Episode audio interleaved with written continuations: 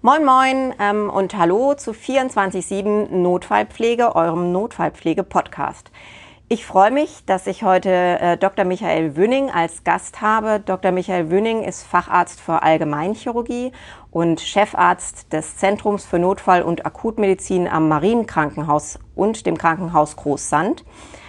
Er ist Bordsprecher in der Degina Akademie, Landesgruppensprecher der Degina Landesgruppe Hamburg und als beratendes Mitglied im Vorstand der Degina. Natürlich ist er Experte für Notfall- und Akutmedizin, was auch der Grund ist, warum ich mich heute mit ihm unterhalte. Es geht nämlich um die, ja eigentlich schon nicht mehr neuesten, aber um die politischen Bewegungen in der Notfallmedizin. Und da gibt es, äh, wie ich finde, ganz interessante Sachen, über die ich mich heute mit dem Dr. Wöning unterhalten möchte. Herzlich willkommen, Michael, und ganz vielen, vielen Dank, dass du heute dich äh, bereit erklärt hast, mich mit dir zu unterhalten über so ein vielleicht auch ein bisschen trockenes Thema. Hallo aus Hamburg und ich glaube, so trocken und uninteressant wird es nicht, weil es geht uns alle an und es wird unseren Berufsalltag und wie wir Notfallmedizin an den Patienten bringen und wie wir Notfallmedizin überhaupt verstehen, äh, glaube ich, in den nächsten Jahren ganz stark prägen. Ja, nun ist ja Notfallpflege, wir sind ja so die Kräfte on the ground und viele von uns sind nicht so sehr interessiert an Politik, aber ich glaube, auch die Pflege sollte sich mit dem Thema befassen. Und könntest du vielleicht einmal so ganz kurz ähm, beschreiben, ähm, was sind denn jetzt, das Wort GBA-Beschluss haben viele sicherlich schon gehört, was ähm, ist denn, was sagt denn eigentlich der GBA-Beschluss und was für ein Ziel hat die Politik oder verfolgt die Politik mit diesem GBA-Beschluss, der die Stufung der Notfallversorgung Notfallversorgung regelt. Ich glaube, kaum ein Thema war in den letzten Jahren so in der Presse und in der Politik präsent aus der Medizin wie die Notfallversorgung.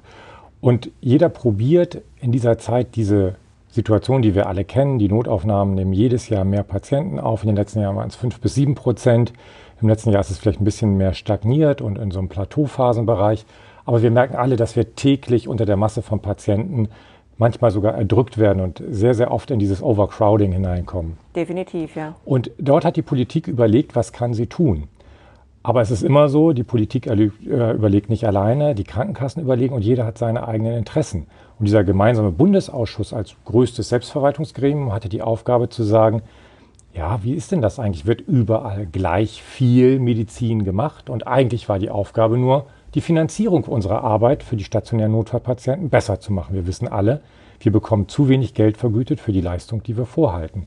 Dass das andere genutzt haben, um auch noch Qualitätsindikatoren mit hineinzubringen, das heißt, wie gut soll unsere Notfallmedizin sein, war erstmal zweitrangig, für uns aber eine unheimlich tolle Chance, Notfallmedizin mit zu strukturieren. Was ist dort passiert?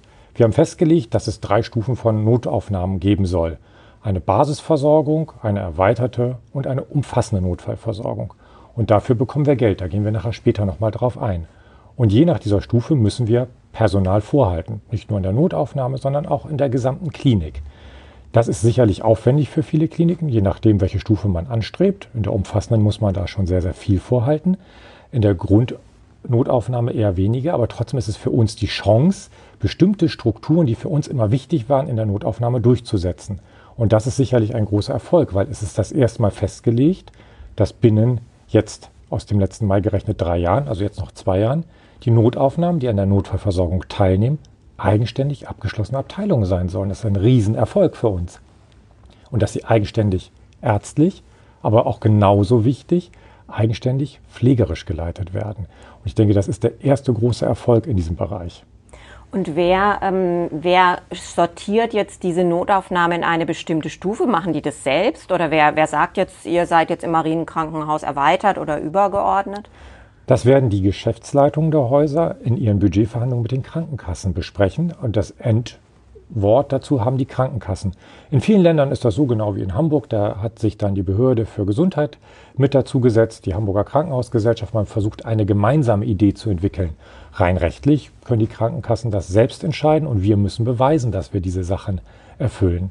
Jetzt habe ich von den Vorteilen gesprochen. Das Ganze hat natürlich ein kleines Wehmutströpfchen mit dabei, weil wer denken mag, es geht allein nur um Qualität und um, sagen wir mal, das Erhalten der Notaufnahmestruktur wie jetzt, der ist sicherlich fehlgeleitet, weil, und das ist auch schon in einigen Untersuchungen herausgekommen, eigentlich ist das Ziel der Politik und der Krankenkassen, die jetzt ungefähr 1700, 1800 Notaufnahmen in Deutschland auf 1300 Notaufnahmen zu reduzieren. Das heißt, wir reden von 500 Notaufnahmen, die bisher 5 Prozent der gesamten Notfälle in Deutschland versorgt haben. Das klingt wenig, aber die müssen auf die anderen Häuser verteilt werden. Und das ist sicherlich nicht das Ende der Fahnenstange. Es gibt auch Vertreter, die sagen, durch eine weitere Zentrierung der jetzt auch schon immer wieder genannten INZs, der integrativen äh, Notfallzentren, wäre eine Reduktion auf 700 bis 800 Krankenhäuser mit Notaufnahme deutschlandweit möglich. Jetzt könnte man aber ja denken, ähm, uns wurde immer gesagt, die Notaufnahme ist eh defizitär, dass die Häuser, die an der Notfallversorgung nicht mehr teilnehmen, darüber ja ganz froh sein könnten, weil es ja eh ein defizitäres Geschäft ist. Das ist auch wieder das, was uns ganz oft vorgeworfen wird. Wir sind eigentlich nur da, um unsere Krankenhäuser mit Patienten für den stationären Bereich zu füllen. Jeder, der in der Notaufnahme arbeitet, und das werden die meisten sein, die jetzt zuhören, weiß, dass das überhaupt nicht der Fall ist. Wir arbeiten als erstes für den Patienten und das ist egal, ob ärztlich, pflegerisch oder administrativ. Alle, die dort unten arbeiten, versuchen den Patienten zu versorgen. Und jeder Patient, der zu uns kommt, hat eine subjektive Not. Auch wenn es der nur gequetschte Daumennagel ist, für denjenigen ist es vielleicht eine besondere Notlage, weil es die Mutter mit dem Kind ist, das in der Kita ist und die Mutter nebenbei nicht weiß, wer jetzt das Kind demnächst versorgen und abholen soll. Das ist eine gefühlte Notlage. Das heißt, Menschen in Not gehören zu uns. Und das, was wir fordern, heißt ja eigentlich nur, wir möchten adäquat ausgestattet, personell ausgestattet werden ähm, und wir möchten adäquat dafür bezahlt werden. Und sicherlich ist es so, dass viele sagen, das ist ein, eine, ja, ein Staubsauger für die Krankenhäuser. Das ist definitiv nicht der Fall. Wir müssen genau aufpassen, dass wir in dieser Situation nämlich die richtigen Sachen fordern. Man mhm. spricht im Augenblick gerade im Rahmen der Pflege ganz viel über das Pflegestärkungsgesetz. Wir sprechen ganz stark darüber, was Pflegeuntergrenzen angeht. Wir müssen uns ganz stark dafür einsetzen, dass das auch in den Notaufnahmen Platz findet, äh, ohne uns aber die Handlungsfähigkeit zu nehmen. Das heißt, es kann nicht sein, dass in einer großen Notaufnahme nachts nur anderthalb Schwestern sind, Examinierte. Das kann nicht sein. Das ist patientengefährdend.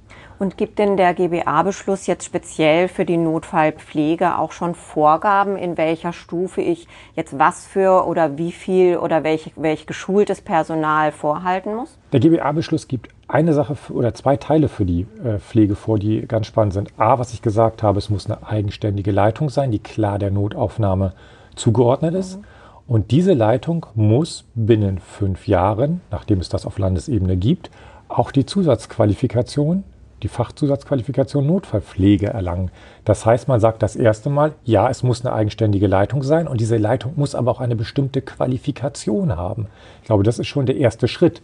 Viele ja. äh, hinter den Linien besprechen schon, dass eigentlich in jeder Schicht jemand sein sollte, der diese Zusatzqualifikation hat, sodass wir eine bestimmte Qualität auch nach außen hin, die haben wir in den meisten Notaufnahmen ja, aber auch zeigen können. Und das Zweite ist, das äh, steht in dem gleichen Paragraphen drin, dass jede Pflegekraft, die in der Notaufnahme eingesetzt ist, regelmäßig, und davon würden wir sagen ein, zweimal im Jahr, fachspezifisch für die Notfallmedizin fortgebildet werden muss. Das heißt, wir können diese Fortbildung bei unseren Arbeitgebern einfordern, weil sie, das ist wichtig, der GBA-Beschluss ist Gesetz, also ist diese Pflicht, Fortbildung anzubieten für den Krankenhausträger eine gesetzliche Pflichtvorgabe. Das heißt, bitte fordert diese Sachen auch ein. Lasst euch fortbilden, lasst euch Fortbildungsangebote finanzieren. Das ist eine der großen Chancen in diesem Beschluss. Ja, vielleicht auch noch ähm, als kurzer Hinweis für unsere Zuhörer, ähm, die ähm, Fachweiterbildung Notfallpflege, wir haben ja viel, sehr viele Pflegekräfte, die schon lange tätig sind in den Notaufnahmen und es gibt jetzt noch bis Ende des Jahres eine Übergangsregelung, sich diese lange Berufserfahrung und Expertise anerkennen zu lassen. Da sollten die Notfallpflegenden sich mit den entsprechenden Bildungsträgern ähm, in Verbindung setzen und zu gucken, ob sie ähm, eine Prüfung nach siebenjähriger ähm, Erfahrung oder einen Kurs mit Prüfung nach fünfjähriger Erfahrung noch in diesem Jahr absolvieren mhm. können. Und ich ähm, stimme dir da total zu. Also ich stehe sogar eigentlich auf dieser ähm, Meinung, dass man in jeder Schicht eine Notfallfachpflegekraft eingesetzt haben sollte. Aber das ist, glaube ich, noch ein bisschen Zukunftsmusik. Ich bin mir da noch nicht mal sicher, weil oftmals ist die Unterbesetzung in Notaufnahmen ja daher äh, geschuldet oder dem geschuldet, dass die Krankenhausleitungen die Notaufnahmen als defizitären Bereich ja. sehen. Das wird sehr, sehr lange dauern, bis wir das Gegenteil beweisen können. Und deswegen wird oftmals kein Personal nachgeführt. Wir sollten jetzt die Chance auch bei der bestehenden Regelung zum Pflegestärkungsgesetz nutzen. Und ich weiß nicht, ob das jeder dort draußen von den Zuhörern weiß. Wir haben eine große Chance, einen Teil unseres Pflegepersonals zu refinanzieren, weil das Pflegestärkungsgesetz bezahlt Pflege am Bett. Und ab Stufe 2 der, des Notfallstufengesetzes, also ab der erweiterten und für die umfassende Notfallversorgung, werden ja mindestens sechs Betten einer der Notaufnahme zugehörenden Überwachungsabteilung gefordert. Ja, ja. Und wenn wir dort überlegen, wir müssen alleine einen, im Schichtdienst 5,5 VK für einen Dreischichtdienst vorhalten. Wenn wir nach IMC-Kriterien gehen, manche haben sogar nicht nur sechs, sondern sieben oder acht Betten, kommen ganz schnell 1,5 oder 2 VK raus. Das heißt, wir liegen irgendwo zwischen 9 und 11 VK, die man braucht, um diese Überwachungsstation zu fahren. Meiner Meinung nach, das ist jetzt nicht zitabel und gesetzestreu, aber die Interpretation, die ich auch von Experten heraus habe, ist, dass wir diese Stellen refinanziert bekommen sollten. Und ich glaube, es ist eine gute Chance, damit zu beginnen, genau wie es äh, für bestimmte der Aufnahme unterstützenden Kräfte gilt. Das heißt, wir können auch überlegen, ob wir einen gewissen Teil unserer administrativen Kräfte dort mit uns refinanzieren lassen. Und damit senken wir unsere Personalkosten oder noch besser, wir behalten die Personalkosten stabil und stellen einfach neue Kollegen ein. Stellen Sie sich vor, Sie können sich in Ihrer Notaufnahme auf einmal 5,5 neue Kräfte bei gleichbleibenden Personalkosten einstellen. Das ist doch herrlich stellt sich dann nur die Frage, ob wir diese Kräfte tatsächlich auch auf dem Markt verfügbar haben. Also wir sprechen ja auch alle vom Fachkräftemangel. Da müssen wir uns vielleicht dann auch nochmal Gedanken zu machen, wie können wir die Kräfte wieder motivieren, in die Notaufnahme zu kommen. Das ist ganz richtig. Und da sehen wir äh, ein ganz klares Thema. Wir müssen Perspektiven aufbringen, gerade für Mitarbeiter, die länger dabei sind. Ich habe bei mir in der Notaufnahme Mitarbeiter, die machen das 30 Jahre. Und es ist ganz klar, dass da sowohl irgendwann eine mentale Belastung zunimmt, aber wie auch eine körperliche Belastung in den zunehmenden hohen Taktzahlen. Da müssen wir Exit-Strategien für die Mitarbeiter schaffen. Äh, Resilienz ist ein ganz, ganz großes Thema. Wir müssen Angebote für ältere und jüngere Mitarbeiter haben, die in bestimmten Situationen sich überlastet fühlen und vielleicht nicht äh, direkt mit dem Vorgesetzten darüber sprechen möchten, aus unterschiedlichen Gründen, sei es, weil sie sich nicht trauen, sei es, weil sie keine Schwäche haben wollen oder weil sie auch denken, dass wir das nicht verstehen und runterspielen und einfach sagen, stell dich nicht so an, mach einfach weiter. Ja. Wir im Haus haben das bei uns geklärt, indem wir eine, einen Drittanbieter geholt haben, wo die Mitarbeiter anonym anrufen können und sich äh, ein Gesprächsangebot holen können, können sich anonym am Telefon beraten lassen oder haben auch in Hamburg dann die Möglichkeit, dort ein Vis-à-vis-Gespräch äh, im Rahmen einer Deeskalation und eines Coachings aufzusuchen. Das übernimmt der äh, Dienstgeber. Oh, das ist eine und, tolle Idee. Und das ist, äh, ist ganz, ganz gut. Das ist ein bundesweit agierender äh, Partner. Wisst ihr auch, wie, wie sehr das genutzt wird? Habt ihr da schon Wir kriegen die, die, ja, die Personalabteilung, das geht fürs ganze Haus, also für, auch für andere Situationen, die kritisch sind, also nicht nur für die Notaufnahme, aber wir nutzen es dafür. Und ähm, ich weiß es nicht und das ist auch gut so, weil das ja im Endeffekt anonym sein soll. Das heißt, die Personalabteilung weiß, wie oft dieser Service im ganzen Haus in Anspruch genommen Nur wird. Die, die Zugriffszahlen. Die quasi. Zugriffszahlen, aber die spielen wir nicht in die Abteilung zurück, wir machen das als Angebot, wenn zum Beispiel Übergrifflichkeiten äh, sind. Wir hatten jetzt vor kurzem eine Situation mit einem psychisch auffälligen Patienten, der Pflegepersonal angegriffen und körperlich und, und auch vor allem psychisch und verbal beleidigt hat. Das ist bei den Mitarbeitern tiefer stecken geblieben, als man so im ersten Moment vermuten mochte. Und da haben wir dieses Angebot zum Beispiel gemacht, ohne jetzt zu wissen, ob sie es angenommen haben. Aber ich glaube, das ist ganz, ganz wichtig, dass wir Angebote schaffen. Ja, das finde ich ganz interessant. Also du hast jetzt so zwei ähm, Themen angesprochen, die wir auch in späteren Podcasts noch abdecken wollen. Das ist das Thema Resilienz und das Thema Gewalt. Ich würde dich noch mal ein bisschen einfangen mhm. wollen. Mhm. Und zwar habe ich noch zwei Fragen, die mich interessieren. Ähm, ich habe ähm, so gehört, dass es ähm, in der umfassenden Versorgung und in der erweiterten sowie in der Basisversorgung ähm, Gelder gibt, die das Haus generiert. Also ich nenne mal so eine Hausnummer, das ist fast eine Dreiviertelmillion bei ähm, der äh, umfassenden Versorgung, wenn ich richtig liege. Jetzt stelle ich mir die Frage, wo geht das Geld hin? Hat der Gesetzgeber auch festgelegt, dass das wirklich in der Notfallversorgung ankommt? Sprich, kann ich vielleicht auch für Ausstattung, für Personal auf dieses Geld zurückgreifen?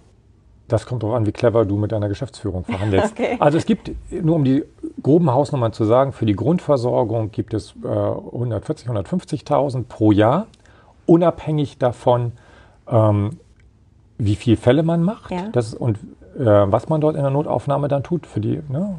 Das ist also nicht fallbezogen. Es kann also sein, dass eine umfassende Notfallversorgung vielleicht weniger Fälle macht, das ist jetzt nicht realistisch, aber ein reines mhm. Konstrukt ja. und kriegt dafür mehr Geld als die hochgetaktete ländliche Notaufnahme, die ja. vielleicht deutlich mehr Fälle macht. Also 140, 145.000 in der ersten Stufe, dann geht das nochmal knapp über 400.000 in der zweiten Stufe und liegt bei ähm, 670, 680.000 in der umfassenden Stufe. Das geht nicht alles in die Notaufnahme, weil dort sagt man, das Geld wird vorgehalten für die Notfallversorgung. Da ja. sind natürlich auch alle Fachärzte, die später im OP gebraucht werden für die operative Versorgung mit abgedeckt, die binnen 30 Minuten da sein sollen. Da sind die Hintergrunddienste mit abgedeckt, die Radiologie mit abgedeckt. Das heißt, von diesem Kuchen möchte sicherlich jeder im Haus etwas von abhaben. Und dann ist ähm, 680.000 relativ schnell verbraten, wenn man irgendwann im Endeffekt acht äh, verschiedene Abteilungen damit bedienen müsste. Ja, deswegen, das ist sicherlich das Problem.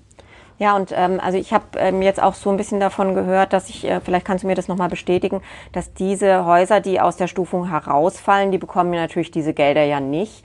Aber das große Manko ist, dass sie dann auch noch ähm, 60 Euro auf jeden DRG-Fall des Hauses abführen müssen. Das heißt also, sie machen Verlust. Man könnte das so ein bisschen in Gewinner und Verlierer einteilen fast. Ja, und das ist das, das Kritische an dieser Situation. Häuser, die diese erste Stufe nicht erreichen, und dazu gehört eigenständige Notaufnahme mit eigenständiger Leitung und Pflegekraft, ein Chirurg, einen Internisten binnen 30 Minuten am Patienten und eine Anästhesie, plus nochmal ein paar kleine Details in der fachlichen Ausstattung äh, und Geräteschaft-Ausstattung. Ähm, die bekommen diese Zuschläge nicht und diese 60 Euro auf jeden Fall. Das heißt nicht nur über die Notaufnahmefälle und ja. über Notaufnahme generierten Fälle, sondern da ist auch die elektive Hüfte mit dabei, da ist die Geburt mit dabei, da mhm. ist die augenärztliche Betreuung mit dabei. Und das kann halt relativ schnell sich summieren. 60 Euro klingt nicht viel. Jetzt bekommen einige Häuser schon 50 Euro abgezogen. Mhm. 60 Euro würde für unser Haus bedeuten 1,9 Millionen jedes Jahr. Das ist schon ein ganz schönes Sümmchen. Das ist ein ganz schönes Sümmchen. Und auch gerade davor ähm, sorgen sich ja die Geschäftsführungen. Und das ist gerade auch die Möglichkeit, da muss man sehr aufpassen. Unsere Geschäftsführungen machen ja oftmals auch nichts, um uns zu schaden. Die wissen, wie wichtig wir sind. Aber die Politik drängt unsere Geschäftsführung dann da rein, sich gegen diesen Weg zu stemmen oder irgendwann auch zu sagen, okay, dann leiste ich mir das nicht. Ja, und genau. ein Fehlglaube ist, den man unbedingt hier nochmal anbringen muss, wenn man das nicht erfüllt, dass man von der Pflicht der Notfallversorgung entbunden ist. Das ist mitnichten so. Das heißt, es kann auch gut sein, dass äh, eine Notaufnahme, wenn dort jemand reinkommt und man jetzt zum Beispiel die Anästhesie nicht verhält, aber eine innere und eine Chirurgie, natürlich im Rahmen der allgemeinen Hilfeleistung Notfälle versorgen muss. Man kriegt bloß kein ja Geld. Geld. Ja. Genau, man bekommt kein Geld, man kriegt Geld abgezogen und muss die Arbeit trotzdem machen. Ja, ja. Und ähm, also vielleicht wäre das jetzt nochmal so ein Hinweis für unsere Kollegen draußen, sich mal zu erkundigen, wie das denn in der eigenen Klinik ist, wie ähm, die Geschäftsleitung, die Geschäftsführung sich da einsortiert hat. In diesem Jahr, so wurde mir gesagt, wird es wahrscheinlich relativ ähm, unkritisch durchlaufen, wie die Eigeneinschätzung war. Aber sicherlich schon im nächsten Jahr wird dann die entsprechende Prüfstelle, sei es der MDK, also die Vertreter der Krankenkassen letztendlich, das auch sicherlich überprüfen. Und die werden sicherlich genau, sehr genau hinschauen. Also die Notfallpflegenden tun gut dran, sich mal zu erkundigen, wie das denn jetzt eigentlich so eingeschätzt ist in der Klinik. Das ist richtig. Und das ist das, das ist das eine. Und das zweite ist sicherlich zu gucken, ich glaube, Notfallpflege wird jetzt wichtig fürs gesamte Haus. Weil eine Sache steht auch mit im Beschluss und das sehen viele gerade nicht so aktuell, weil sie sagen, man hat ja die Übergangszeit, bis die Notaufnahme eigenständig sein muss. Wo es keine Übergangsfrist gibt, ist die validierte, dokumentierte Ersteinschätzung für alle Notfälle. Und ich spreche mit ganz vielen Häusern, die sagen, das machen wir. Aber Sie machen das nicht innerhalb von zehn Minuten oder äh, können es nicht nachweisen Sie wahrscheinlich? Können, ja, und das ist, Sie können es nicht nachweisen und das ist ganz wichtig. Die zehn Minuten zählen nicht, wenn die Karte reingeht, sondern die zehn Minuten zählen bei Betreten des Wartezimmers oder der ja. Abteilung. Und das Zweite ist, viele haben noch ähm, dezentrale Aufnahmen, wie zum Beispiel Gynäkologie, HNO, Augen. Und das steht explizit in den Erklärungen dieses Gesetzes drin, dass eigentlich schon seit Beginn diesen Jahres, eigentlich schon aus seit Mai letzten Jahres, alle Notfallpatienten triagiert werden müssen. Und oftmals ist in diesen Bereichen ja gar keine Kompetenz dafür da. Das sind die notverpflegenden Kräfte aus den Notaufnahmen, die diese Kompetenz haben.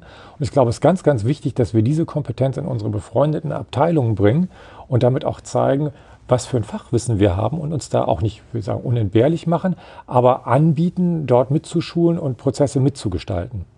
Ich finde es total toll, dass du es mir jetzt ganz, ganz einfach machst, ähm, schon den nächsten Podcast anzukündigen. Michael, unsere Zeit ist schon ganz schön fortgeschritten. Ganz, ganz herzlichen Dank für das Gespräch. Ich glaube, es gerne. hat viele, viele ähm, dunkle Stellen auch nochmal gelichtet. Ähm, und ich freue mich dann, ähm, das Thema Ersteinschätzung hast du gerade schon angesprochen. Wir haben derzeit in Deutschland nur zwei validierte Systeme. Das ist der Emergency Severity Index und das Manchester Triage System. Und das wird das Thema eines unserer nächsten, nächsten Podcasts sein. Also da freue ich mich schon drauf, weil das ist ein super wichtiges Thema, wie man sieht, auch politisch schon initiiert. Ähm, insofern ganz, ganz herzlichen Dank für deine Zeit, die ich weiß sehr rar ist. Sehr gerne. Ähm, vielen, vielen Dank nochmal und tschüss bis zum nächsten Podcast. Tschüss.